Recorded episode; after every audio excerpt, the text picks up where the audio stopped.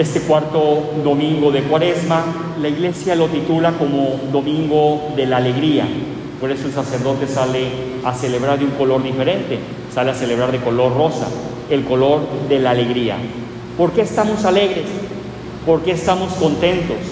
Se puede estar alegre y se puede estar contento en las situaciones que nos toca vivir en estos momentos. Podemos estar alegres en medio de una pandemia, podemos estar alegres en medio de las pruebas de la vida, podemos estar alegres cuando a veces estamos viviendo un duelo, podemos estar alegres cuando estamos de luto, sí podemos estar alegres, porque nuestra alegría no es la alegría humana, nuestra alegría no es la alegría de la tierra, nuestra alegría es una alegría sobrenatural, fruto del gozo y de la esperanza sobrenatural que alimentamos en nuestro interior. Esa es la alegría a la que estamos llamados nosotros a vivir.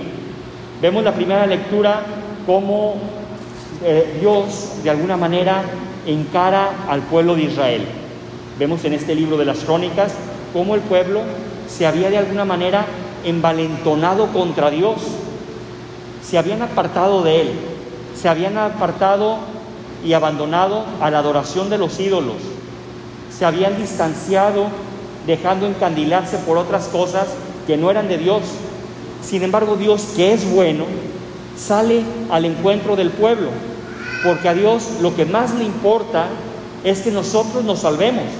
Lo que a Dios más le importa es que lleguemos a encontrarnos con Él en el cielo.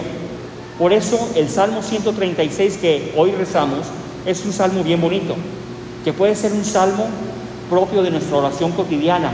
Dice el salmo, tu recuerdo, Señor, es mi alegría. ¿Realmente el recuerdo de Dios es alegría para tu vida?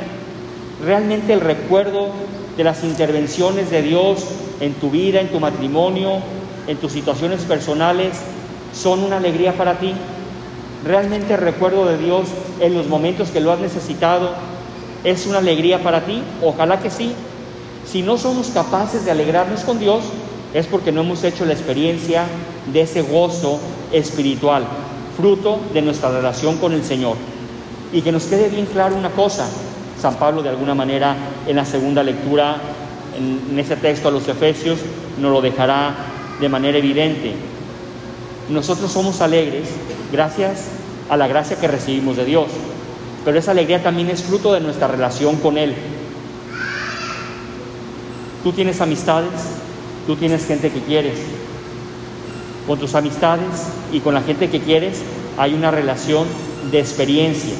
Te ha tocado vivir momentos y situaciones a veces complicadas, te ha tocado vivir momentos de alegría y de celebración con la gente que más cercana está a ti. Hay una relación, hay una experiencia. Lo mismo nos pasa con Dios. Si nosotros no nos damos la oportunidad de tener una relación constante y cotidiana con Dios, no haremos una experiencia de amistad con Él, por lo cual no nos sentiremos interpelados a crecer en nuestra vida espiritual. Si no tenemos una relación frecuente con el Señor, no nos sentimos interpelados a vivir con esta alegría sobrenatural. Todos estos conceptos nos pueden parecer huecos. ¿Quieres en tu vida ser feliz? Empieza a tener una experiencia cotidiana con el Señor en la oración. ¿Por qué hay tanta gente triste? ¿Por qué hay tanta gente que se queja de todo? ¿Eh? Hoy nos quejamos de todo. Te quejas de que hace calor, te quejas de que hace frío, te quejas de la suegra, te quejas del yerno, te quejas de la nuera, te quejas de la cuñada, te quejas de la sobrina, te quejas de tus hijos, te quejas de los nietos, te quejas de las nietas. De todo el mundo vivimos quejándonos. ¿Por qué nos quejamos? ¿Por qué somos tan muñecas de porcelana? ¿Por qué todo nos incomoda? ¿Por qué nos hace daño hasta lo que no nos comemos? Porque no tienes una buena relación con Dios. Porque tu corazón está seco y hueco. Porque tu corazón está seco y amargado.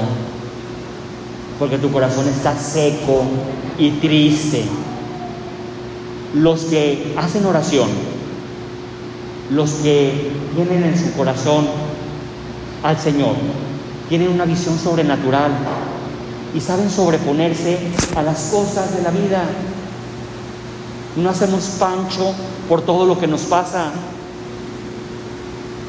Cuando tú en tu vida caminas con una visión sobrenatural, los problemitas y los sinsabores es que ni siquiera te despeinan.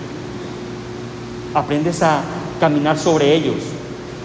Cuando no tenemos a Dios, somos demasiado terrenales y humanos. Y a veces extraterrestres, ni siquiera de la tierra.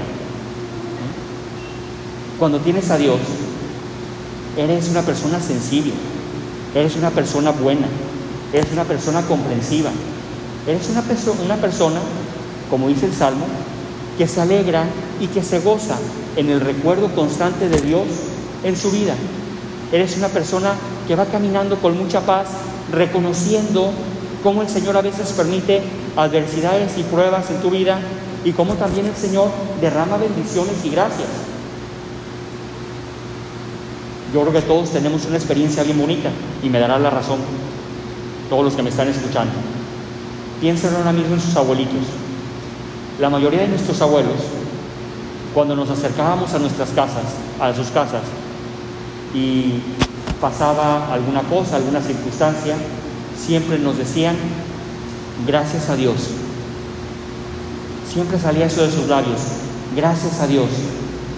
Si Dios quiere que Dios te acompañe, ve con Dios, que Dios te proteja. Dios estaba presente en la vida cotidiana de la gente. Dios estaba presente en la vida cotidiana de las familias. ¿Qué ha pasado? ¿Qué ha pasado? Que nos hemos llenado en nuestra vida cotidiana de otras cosas menos de Dios. ¿Qué ha pasado? Que vivimos encandilados con otras cosas menos de Dios. Y por eso ya no nos sale del corazón que Dios te bendiga, que Dios te proteja, que Dios te acompañe, que Dios esté contigo, que Dios te cuide, no nos sale a veces como algo espontáneo, como salía antes. Por eso la iglesia en este cuarto domingo de Cuaresma nos dice, alto, alto, no puedes ir por la vida cristiando, no puedes ir por la vida llorando, no puedes ir por la vida gimiendo. Ve por la vida enfrentando todo lo que te pasa con alegría sobrenatural, porque Dios te quiere, porque Dios te ama, porque Dios apuesta por ti. Cuando nadie da un centavo por ti, Dios da su vida por ti. Si ahora mismo nos pusiéramos en venta en la calle, al 99.9 de los que estamos aquí nadie nos compraría. Sin embargo, Dios sí. Dios está perdidamente enamorado de cada uno de nosotros. Somos, como dice una canción por ahí, la niña de los ojos de Dios.